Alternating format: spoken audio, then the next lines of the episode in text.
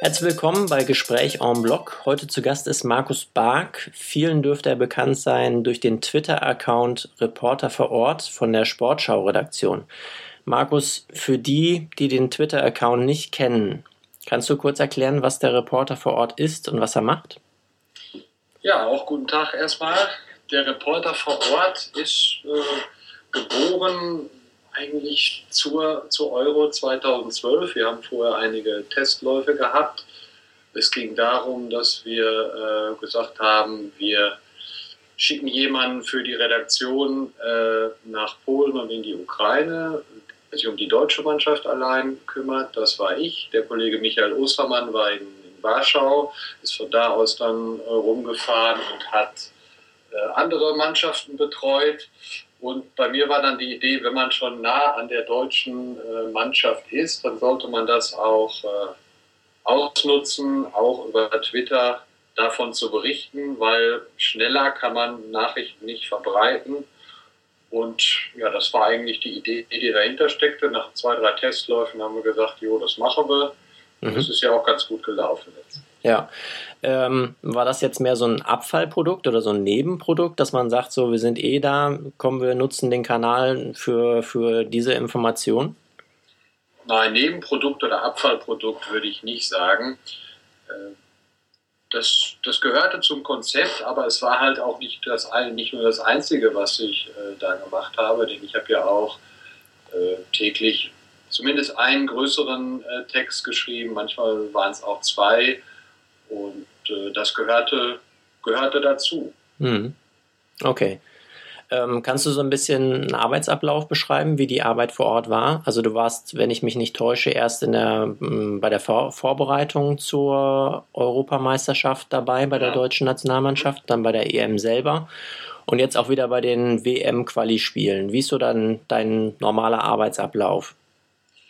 Ja, Vorbereitung, das war die Woche in Südfrankreich, in Sardinien, das äh, hatten wir nicht gemacht. Der normale Ablauf ist, dass man ja, morgens erstmal äh, guckt, wie man das ja wahrscheinlich so auch macht äh, über Twitter. Was, was ist los? Was gibt es an, an, Nachrichten? Was gibt es an Nachrichten? Was gibt es an, äh, was an Meldungen, an Fragen? Und ja, so im Grunde genommen läuft das dann den ganzen Tag. Äh, man guckt immer wieder mal, wenn was reinkommt. Äh, das ist ja beispielsweise der SMS-Service des DFB, die dann mitteilen, um dann und dann beginnt eine PK, der und der wird zu Gast sein. Äh, nach Bedarf macht man das. Mhm. Also es gibt da keine festen Zeitpläne, aber bevor man dann abends ins Bett geht, guckt man halt auch nochmal, ob was ist. Und ja, so insofern kann man sagen, fast rund um die Uhr, aber mit, mit vielen Pausen. Und bei den Tools, die es da inzwischen gibt, ist es ja auch äh, kein Ding, dann schnell zu reagieren, wenn irgendwelche Fragen kommen. Ja. Ähm, nutzt du Twitter jetzt dann auch speziell für deine sonstige journalistische Arbeit? Also hilft dir das oder hast du jetzt einen, einen Informationsvorsprung dadurch, dass du Twitter vielleicht intensiver als Kollegen nutzt? Informationsvorsprung als ja, würde ich schon sagen. Also ich äh, hat, vor zwei Tagen habe ich noch eine, nicht in Diskussion, aber ein Gespräch mit einem Kollegen gehabt.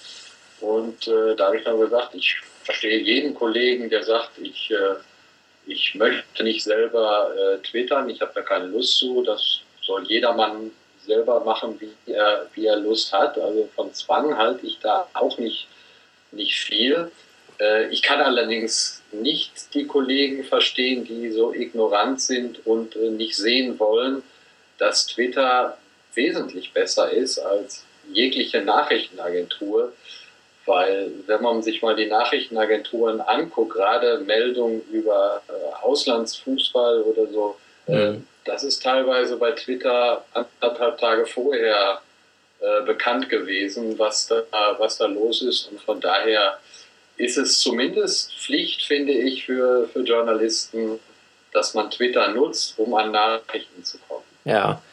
Ähm, Hast du eine besondere Stellung dadurch, dass du so ein intensiver Twitter-Nutzer bist? Also wenn du den Kollegen sagst, äh, ich bin der Reporter vor Ort, äh, beziehungsweise betreue den Twitter-Account, wird man da belächelt oder wie ist da die äh, Reaktion? Oh, da muss ich ehrlich sagen, gibt es noch gar nicht so viele Kontakte. Also ich habe mich, glaube ich, noch nie bei jemandem vorgestellt und gesagt, ich bin der Reporter vor Ort. Ja äh, da, äh, wenn ich mich jemandem vorstelle, dann äh, entweder, wenn ich mit der Nationalmannschaft unterwegs bin, sage ich, dass ich halt für sport.de da bin. Mhm. Oder ansonsten sage ich, dass ich als freier Journalist unterwegs bin. Aber ich würde mich da nicht äh, unter meinem Twitter-Namen äh, vorstellen. Ich glaube, das ist mir auch noch nie äh, passiert. Darauf angesprochen worden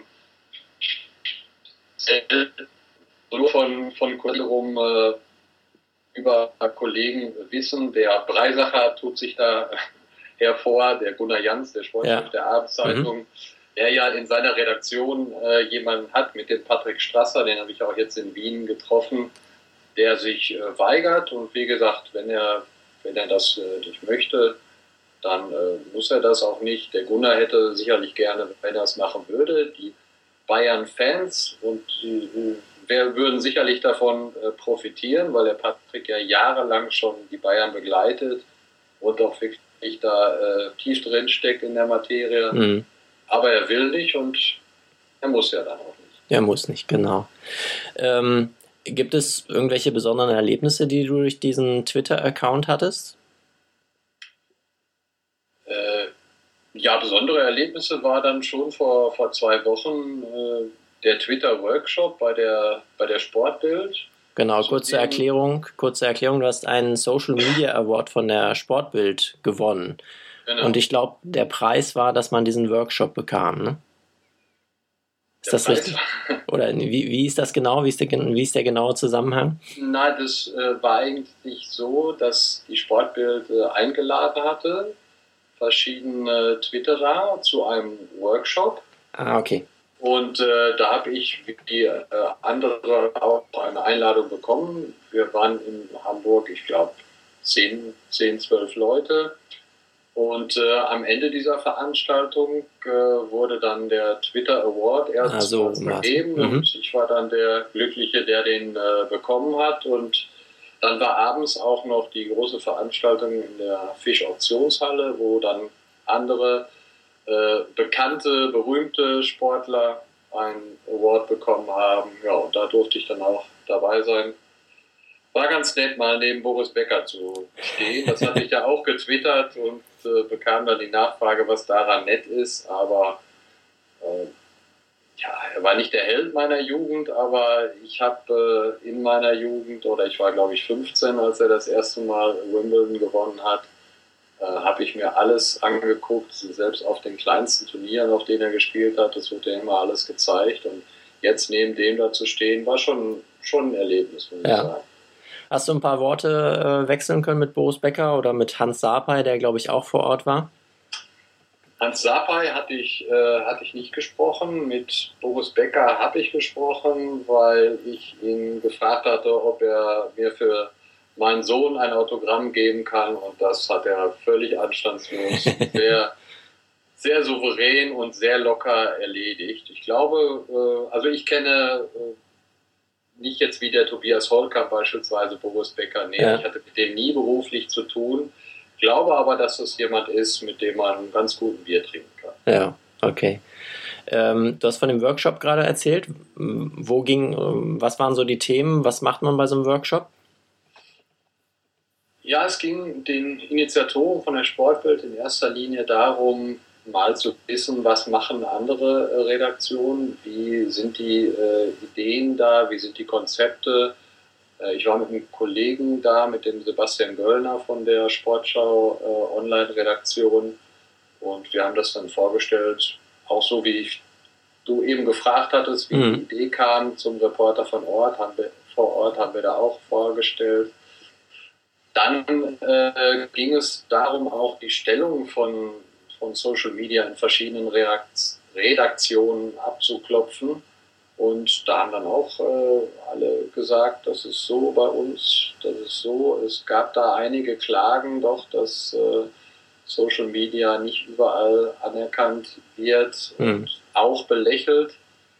Und ja, dann ging es auch darum zu sagen, können wir nicht mal was äh, zusammen machen und das passt ganz gut. Ich habe ungefähr vor zwei Stunden von Tobias Holtkamp eine Mail bekommen, ob wir nicht dies oder das äh, machen wollen, eine Anregung. Ich glaube, äh, das ist kein, kein Geheimnis, äh, das ist kein geheimes Projekt. Es ist angeregt, eine, ja, ich, in Anführung sage ich mal, Twitter-Talkshow zu machen. Ja. Wir überlegen uns ein Thema und äh, an einem ruhigen Abend, an dem nicht gerade in der Champions League Bayern München spielt, äh, werden wir dann über Twitter dieses Thema diskutieren. Das ist aber noch in der Planungsphase, also da sollte man jetzt äh, keinen festnageln, wann das zum ersten Mal ja. passiert. Aber ich denke mal, dass, äh, dass es passieren wird. Okay. Also es gibt auch keine Berührungsängste zwischen den öffentlich-rechtlichen und zum Beispiel der Sportbild, ja? Die Berührungsängste glaube ich nicht, dass es die gibt. Ähm, ich kann für die Sportschau-Redaktion ja auch nur sehr bedingt sprechen, ja. weil ich ja freier Journalist bin. Ich arbeite zwar schon jetzt auch fast zehn Jahre für die, aber äh, sowas muss natürlich dann schon auch, äh, auch abgesegnet werden. Aber Berührungsängste in dem Sinn, wie sich das vielleicht manche äh, vorstellen, dass die einen äh, I sagen, äh, wenn sie jemanden vom Boulevard äh, treffen mhm. oder auf der anderen Seite dann äh, wenn sie öffentlich-rechtliche äh, Anzugträger vermuten oder ja. so. Äh, die gibt es nicht. Es gibt wie überall Leute, die sich von dem einen zum anderen Medium nicht verstehen. Das hat aber auch selten etwas mit dem Medium zu tun. Sondern eher mit den Leuten. Eher mit den Leuten. Mhm. Ich denke, das ist, äh, das ist überall so. Okay. Ähm, kommen wir nochmal zum Twitter-Account äh, Reporter vor Ort. Ähm, als ihr das gestartet habt, habt ihr euch sowas wie Social Media Guidelines oder so überlegt? Also, dass ihr euch überlegt habt, das machen wir jetzt, ja, das machen wir oder das lassen wir nicht zu? Also, dass man so ein bisschen so eine Art Richtlinien hat? Haben wir äh, natürlich drüber gesprochen, weil, äh, wie gesagt, im, beim WDR, bei dem Sportschau.de ja produziert wird, gibt es äh, Guidelines. Mhm. Und es gibt auch ein, ein Prinzip, äh, ja, in der Re normalerweise darf, darf ich logischerweise gar nicht für den, für den WDR oder für Sportschau.de sprechen ja. als, als Freier. Und äh, der, daher war meine Frage auch schon oder meine, meine Sorge, was ist denn jetzt, wenn, wenn ich diesen Account bediene und äh, ich kriege das ja bei Länderspielen oder bei, bei äh, Pokalspielen oder so oder in der Sportschau auch mit, wenn da plötzlich äh, Kommentatoren angepiekst werden ja. oder teilweise auch beschimpft werden, wie reagiert man dann? Mhm. Und das haben wir äh, diskutiert und haben darüber gesprochen und sind dann eigentlich zu dem Ergebnis gekommen, wenn es wirklich mal extrem wird, müssen wir uns da absprechen. Und äh, das hatte ich bei dem Workshop auch schon äh, erzählt. Es hat mich wirklich gewundert. Ich habe während der vier Wochen oder auch, wenn man die Woche Frankreich dazu nimmt, fünf Wochen, keine einzige Beschimpfung eines äh, Kommentatoren moderieren müssen, mhm. weil sie einfach nicht kam. Ja. Äh, es wird sicherlich äh, welche an, die, an den Sportschau-Account oder an den Sportschau-Event-Account gegeben haben. Äh, aber es war doch selten und äh, hat mich natürlich zum einen einerseits gefreut, äh, dass es wohl ganz okay gewesen sein muss, was die Kommentatoren da gesagt haben. Andererseits hat es mich natürlich auch vor, einige, vor einiger Arbeit bewahrt, denn hin und her zu telefonieren, wie machen wir das oder zu schreiben, wäre natürlich dann auch ein, ein erheblicher Aufwand. Ja. Auch die, die Scholl-Gomez-Nummer ging an dem Twitter-Account Reporter vor Ort komplett vorbei. Ich glaube, wir haben da ja auch so ein bisschen, äh, ein bisschen mitgespielt. Äh, ich kann mich an die Speisekarte in Danzig erinnern, wo wo eine Werbung war für so ein äh, Puder und wo was mit Wund gelegen äh, Mhm. drauf stand. Äh, das hatte ich dann auch getwittert und da waren die Reaktionen dann eigentlich auch ziemlich positiv und das, das war schon okay. Das heißt, eine richtige Krisensituation oder sowas hast du jetzt vor Ort nicht erlebt, ja? Nein, Ja. nee, gab's äh, gab's überhaupt nicht. Die Reaktionen waren wirklich überwiegend äh, positiv. Und ich denke, wenn man, wenn man mal, es ist ja nicht so, dass man, äh, also selber Kritik, äh, das ist ja kein Problem, da kann man ja selber dann drauf, drauf Genau, eingehen. mhm. Ne? Aber wenn, äh, wenn das äh, über andere geht, wie man darauf reagiert, das wäre dann halt die Frage gewesen. Ne? Mhm. Das kam zum Glück nicht, äh, wird vielleicht irgendwann mal kommen, aber ich denke, äh, öffentlich-rechtlich äh, heißt auch nicht äh, so verbiestert und verbohrt, wie das vielleicht irgendwo äh, angenommen äh, wird. Also da wird schon äh, intern auch heftig diskutiert und äh, es gibt auch bei uns und auch bei mir, ich sitze natürlich auch manchmal vor dem Fernseher und denke, was erzählt der da für einen Quatsch? Und das ist nicht nur beschränkt auf ihren Privatsender oder äh, wenn ich als Fußballfan Fußball gucke und äh, bin anderer Meinung als ein Kommentator der ARD, dann sage ich natürlich auch, was erzählt äh, Mhm. der da für Quatsch. Ja. Aber ich habe äh, also den Gerd Gottlob und äh, den Tom Bartels kannte ich vorher schon. Den Gerd Gottlob habe ich in, in äh, Lemberg dann näher kennengelernt und mit dem kann man hervorragend über solche Sachen streiten. Mhm. Und der, der sagt, dann, sagt dann auch ganz klar, da, äh, da lag ich falsch und das ist überhaupt kein, kein Thema. Äh, man muss natürlich, das habe ich in den vier Wochen Polen und der Ukraine kennengelernt. Äh, ich komme ja vom Print, äh, da kommen wir ja vielleicht hinterher noch zu. Also Ja. ich habe ganz wenig Fernseherfahrung. Das hatten, äh, war ein, ein Praktikum, das ich mal gemacht habe. Hörfunk äh, kannte ich auch nicht, ein bisschen besser, aber auch nicht gut. Und es ist wie so häufig, wenn du mal Einblick äh, gewinnst in die Arbeit der Kollegen, was Hörfunk und Fernsehen angeht, dann äh, merkst du auch erstmal, was die da, äh, was die da machen Ja. müssen. Mhm. Und äh, dann sieht man viele Sachen ein bisschen anders. Und also ich möchte ehrlich gesagt nicht äh, da sitzen. Und, gut, du hast einen Einflüsterer, du hast jemanden, der mit drauf guckt und so, aber Ja, trotzdem. ad hoc 20 Millionen Menschen zu erzählen, äh, warum der äh, Schmelzer jetzt da nichts gebacken kriegt auf der linken Seite und so weiter oder Abseits- oder Elfmetersituation. Und wenn du dann merkst, du hast falsch gelegen, wie soll ich das da jetzt zurückrudern? Ja. Ich, ich finde es schon, schon ziemlich schwierig und äh, kann auf jeden Fall verstehen, äh, dass man da auch häufig falsch liegt und dafür dann natürlich auch einsteckt. Ne? Mhm. Ja. Gut. Ähm, das soweit dazu. Als Reporter vor Ort ähm, hast du sicherlich einen ganz guten Einblick ähm, in, in das DFB-Team, beziehungsweise was da so vor sich geht. Ich habe vor ein paar Tagen einen Artikel gelesen, da ging es so um die Stimmung nach der WM, ähm, die ausnahmslos gut war. Also wo das DFB-Team quasi mit Lob überschüttet worden ist für seine Spielweise, ähm, über das System, über den Trainer. Also da gab es kaum Kritikpunkte. Wenn ich jetzt so in die Medien reinschaue, dann lese ich eigentlich oder höre ich oder sehe ich eigentlich genau das Gegenteil. Der Trainer wird kritisiert, die Mannschaft wird kritisiert, äh, die Taktik wird kritisiert. Kannst du dir so ein bisschen erklären, was da vor sich gegangen ist in den, in den letzten sechs Wochen, acht Wochen vielleicht? Äh, Zunächst mal finde ich das sehr interessant und freue mich eigentlich, dass dir das auch äh, passiert. Du hast jetzt gerade WM gesagt und meintest die EM. Das Äh. passiert mir auch total häufig. das passiert sehr, sehr vielen Leuten so und das habe ich in, in den letzten Wochen und Monaten total oft gehört und ich weiß nicht warum, aber es passiert sehr viel. Finde Ja. ich ja interessant. Aber äh, nichtsdestotrotz hilft mir das auch nicht viel weiter, weil ich bin da äh, mehr oder weniger auch ratlos, was, was da passiert ist. Also ich habe keinerlei Ahnung, ob da äh, in der Mannschaft irgendwas vorgefallen ist. Weiß es nicht. Gibt, Hm.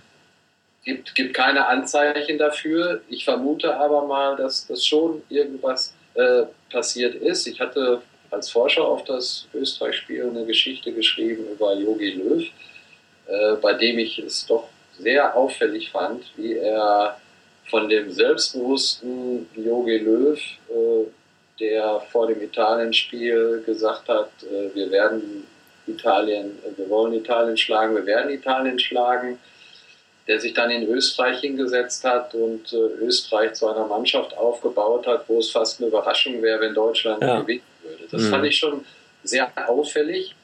Äh, hat natürlich, denke ich mal, damit zu tun, dass, äh, dass man gegen Italien doch deutlich und verdient verloren hat.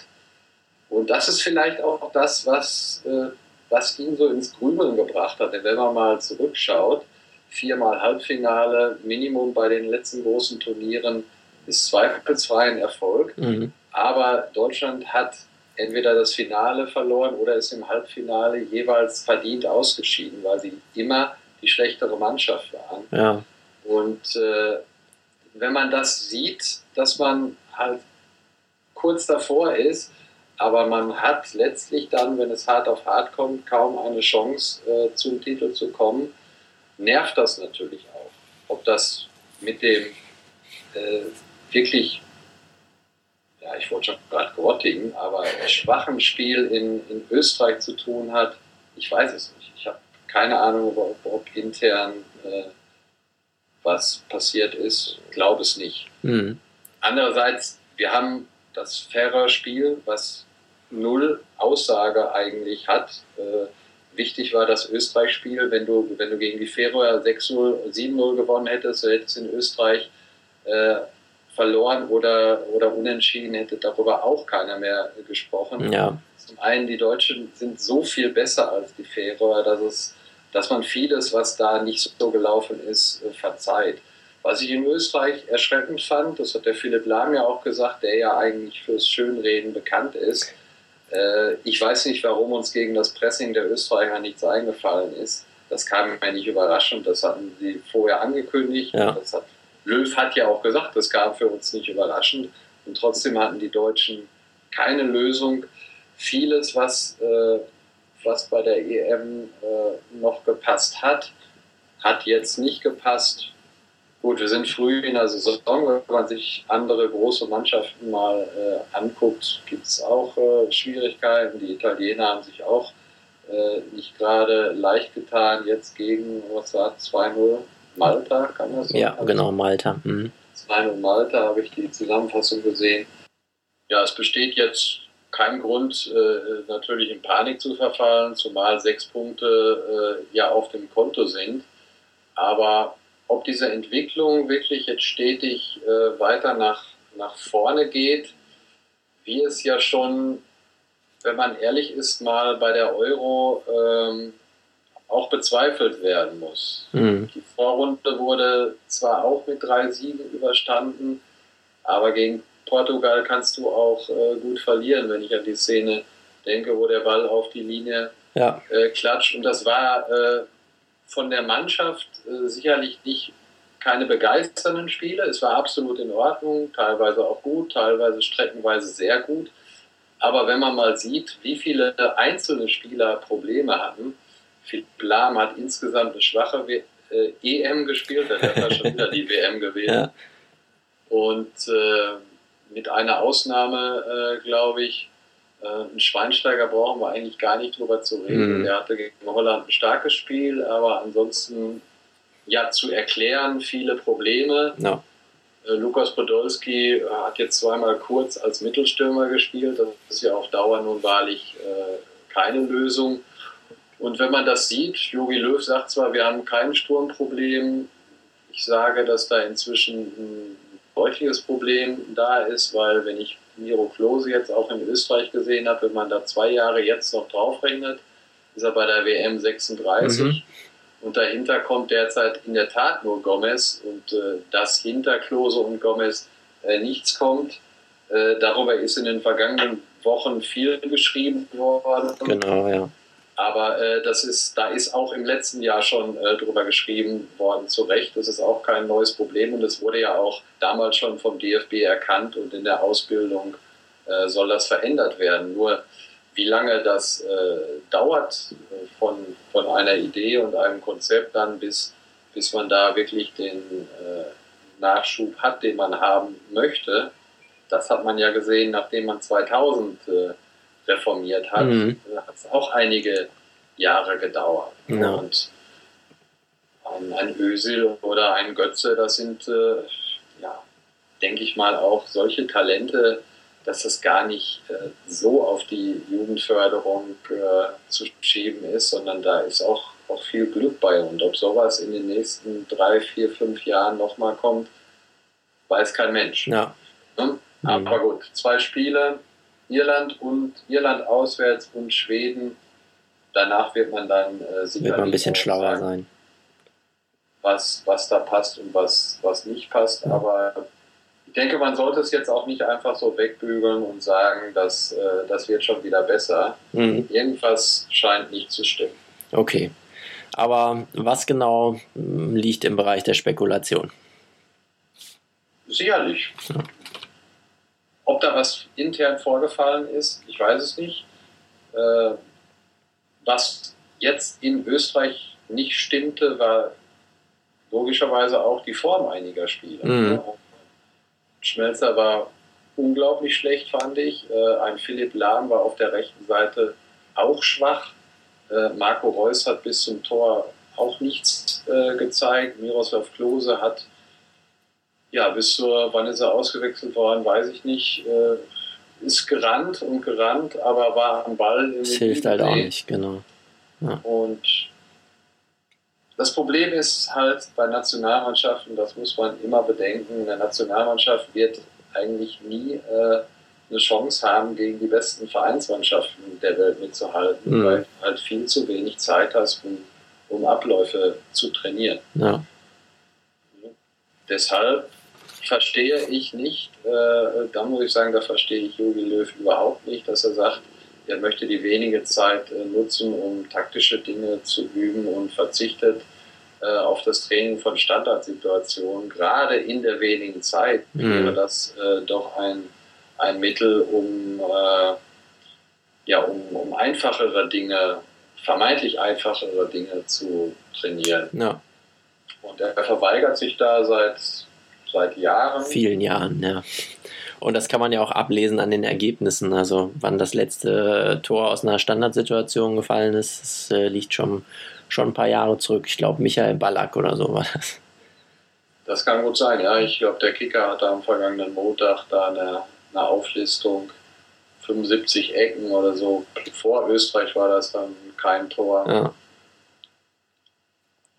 Gut, ja. lassen wir es beim, beim DFB-Team soweit zum Spielerischen. Wir haben gerade auch über interne Sachen gesprochen. Ähm, eine Personalie ist Harald Stenger. Harald Stenger war Pressesprecher der deutschen Nationalmannschaft zuletzt. Vorher, glaube ich, Mediendirektor des DFB. Ähm, jetzt hat er gar keine Position mehr. Nach dem Argentinien-Spiel war für ihn Schluss. Ähm, hat sich was verändert für, für die Journalisten? Jetzt war ja das erste. Das ist, ähm, es hat sich bislang, weiß ich nicht, ob man da was, was sagen kann. Die Personalien haben sich äh, einige natürlich geändert. Mhm. Jens Krittner ist jetzt äh, Pressesprecher der Nationalmannschaft für die Nationalmannschaft zuständig. Der war, äh, glaube ich, Vize vom Gerd Graus äh, bei der WM 2006 schon. Also da hatte ich auf jeden Fall zum ersten Mal Kontakt mit ihm. Er war vor dem Färöer-Spiel, war eine Pressekonferenz. Da hatte er vorher zu einem Frühstück geladen, da in, in Basinghausen, dass man sich mal so ein bisschen äh, kennenlernt. Aber nach zwei Spielen kann man jetzt äh, eigentlich noch nichts äh, dazu sagen. Ja. Ich also ich habe jetzt mit Kollegen gesprochen, die äh, Interviewanfragen hatten und da gab es welche, die waren zufrieden, da gab es welche, die waren nicht zufrieden. Das war bei Harald Stenger. Wahrscheinlich genauso, oder? Genauso. Ja. Ähm, es gibt allgemein ein Klagen darüber, dass äh, Interviews teilweise bis zur Unkenntlichkeit redigiert werden. Mhm. Und das nimmt jetzt langsam äh, auch Form an, wo dann Interviews mit Nationalspielern sogar noch mal zum Verein geschickt werden, damit die darüber gucken. Der Berater, das ist ja fast schon der Normalfall. Und äh, also ich persönlich muss sagen, äh, natürlich ist es schön, die Gespräche zu haben, aber ob man da ein Interview raus äh, machen kann dann hinterher oder doch lieber eine Geschichte machen sollte. Also ich finde, dass, dass interessante, äh, schöne, lange Interviews sehr selten äh, geworden ja. sind. In der Süddeutschen, der Süddeutschen gelingt es oft noch, äh, die langen Interviews tatsächlich sehr interessant zu gestalten. Mhm. Aber ansonsten liest man da doch äh, vielleicht mal die erste und zweite Frage und wenn man dann die Antworten liest, dann denkt man, okay, das hat er in den 20 Interviews vorher auch schon genau, gesagt. Ja. Dann äh, liest man nicht weiter. Ja. Okay. Weitere Personalie, ich weiß nicht, ob du mit Robin Dutt in Kontakt gekommen bist. Kannst du was zu Robin Dutt sagen? In, in Wien selber äh, weiß ich nur, dass ein Kollege ihn auch im Interview hatte und das äh, sei auch ganz, ganz nett gewesen. Das, ich habe es allerdings selber nicht gelesen. Äh, in Leverkusen habe ich ihn am, am Rande mitbekommen weil ich ja auch manchmal die Leverkusener mhm. Spiele mache. Ja, es ist, glaube ich, sehr schwierig, wobei mich äh, da gewundert hatte, ähm, das war letzte Saison das Auftaktspiel der Leverkusen oder zumindest das, du weißt es wahrscheinlich besser, das erste Heimspiel gegen Werder. Ne? Das war zweite Saisonspiel, erste Heimspiel ja. gegen Werder und äh, ich hatte mit den Leverkusenern in der, Vor in der Vorbereitung oder Trainingslager oder so, habe ich mit den Leverkusenern noch nie was äh, zu tun gehabt. Mhm. Kam da aber hin und kriegte halt vorher in den normalen Gesprächen äh, mit den Kollegen mit, was mich sehr wunderte, dass da schon eigentlich programmiert war, was, hinter, was sich hinterher bewahrheitet hat, dass zwischen den Medien und Robin Dutt es nicht gut gehen kann. Mhm dass es dann mit der Mannschaft äh, auch Probleme gab, auch wenn das immer äh, geleugnet wurde. Das war dann auch relativ schnell klar. Und das hat mich äh, gewundert. Deshalb glaube ich, dass Sportdirektor jetzt für ihn schon der bessere Job ist, weil er da mehr im Hintergrund arbeiten kann. Wobei er ja letztlich auf dem äh, als Jugend Trainer oder als Nachwuchskoordinator oder wie immer man das, äh, den Job äh, zusammenführt, das sind ja eigentlich mehrere Jobs, die er da hat, keinerlei Erfahrung hat. Das muss man auch ja. mal äh, so sagen. Wobei man auch sagen muss, dass die Zeit von Matthias Sammer beim DFB glorifiziert wird, ähm, wie sie es eigentlich nicht verdient hat. Mhm. Äh, ich habe jetzt die genauen Zahlen nicht im Kopf, wann wer äh, Europameister geworden ist, welche U-Mannschaften. Aber äh, ob das an den Konzepten von Matthias äh, Sammer lag, da kann man drüber streiten. Er hat sicherlich ganz gute Arbeit geleistet, aber man muss sich auch mal äh, angucken, was, äh, was die letzten Jahre passiert. Die U19 hat das Turnier verpasst, die U21 mhm. Äh, war, äh, war nicht bei der EM dabei. Und von daher muss man das auch zwiespältig sehen. Mhm bin sehr gespannt über die, auf die Zeit von, von Sammer bei Bayern München, wenn es mal zu den ersten Krisensituationen kommt, weil diese beiden Alpha-Tiere, Hönes und, und Sammer, äh, die passen auf den ersten Blick gar nicht zusammen. Ja. Das wird, wird hochinteressant. Ja, spannende Geschichte. Gut, soweit dazu zum Schluss wollen wir noch kurz über dich sprechen. Äh, was mich interessiert ist, ähm, wie du zum Journalismus gekommen bist. Ich habe ähm, Geschichte und Politik in Münster studiert mhm. und habe nebenbei äh, für eine lokale Zeitung gearbeitet. Das waren die Ruhrnachrichten hier in Dortmund, also ich äh, stamme aus Dortmund. Und es war so, wie das bei sehr vielen äh, Freien äh, angefangen hat mit Berichterstattung über Vereine, über lokale Politik und so weiter. Und durch über Beziehungen zwischen einem äh, Redakteur der, der Ruhrnachrichten und einem Kollegen, der bei einer, äh, beim Schleswig-Holsteinischen Zeitungsverlag gearbeitet hat, äh, hat bin ich dann in Pinneberg gelandet, beim Pinneberger Tageblatt. Mhm. Das äh, hatte damals, bevor ich dahin kam, den Sport von einer anderen Zeitung, den, den überregionalen Sport von einer anderen Zeitung übernommen und hat dann gesagt, wir machen das jetzt selber, quasi auch als ja, als, ähm, als Dienst für die anderen Zeitungen, die im gleichen Verlag erscheinen. Und äh, da habe ich, äh, da bin ich dann mehr oder weniger durch Zufall an den Job bekommen und hatte dann äh, die Möglichkeit, sofort einzusteigen als äh, quasi verantwortlicher äh, Journalist für den HSV und St. Pauli und mhm. den, den, Hamburger Sport. Und das war natürlich äh, eine gute Sache. Ja. Dann bin ich später wieder äh, zurückgekommen, habe bei dem Verbund äh, gearbeitet, der Westfälischen Nachrichten, die haben ja auch, äh, wirst du kennen, in Münsterland sehr viele äh, Zeitungen. Und äh, habe dann da volontiert. Also ich habe äh, angefangen und hatte noch gar nicht das äh, Volontariat gehabt, habe das dann da nachgeholt.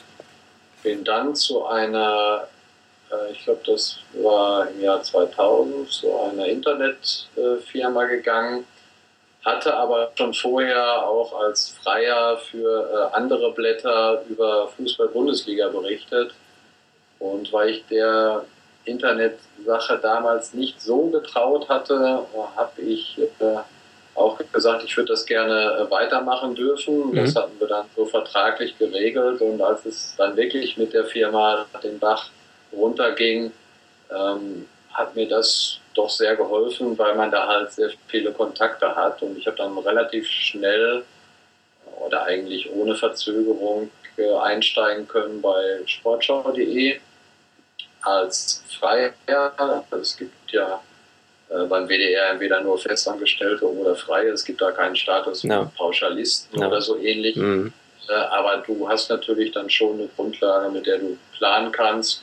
Und das mache ich jetzt seit 19 Jahren, arbeite beim WDR für sportschau.de und als freier Journalist berichte ich dann über zu 95 Prozent Fußball, äh, schwerpunktmäßig über die beiden großen Reviervereine aus Dortmund und Schalke. Ja. Mhm. Bist du dann ausschließlich für sportschau.de unterwegs oder machst du noch äh, zwischendurch mal was anderes? Äh, ich mache auch was anderes. Also äh, die, die Länderspiele äh, mache ich jetzt neuerdings, dann bin ich nur für sportschau.de, aber mhm. wenn ich mal zu, zu den Bundesligaspielen äh, fahre oder äh, auch zu Europacup-Spielen oder so, mache ich das in der Regel für meinen Bauchladen, der aus vielen äh, Zeitungen in ganz Deutschland ah, ja, okay. Mhm. Ja. Gut, Markus, vielen Dank. Das war es soweit erstmal von mir, von meinen Fragen, die ich mir hier aufgeschrieben habe. Ich fand es sehr spannend und interessant. Dankeschön. Jo, ich danke auch.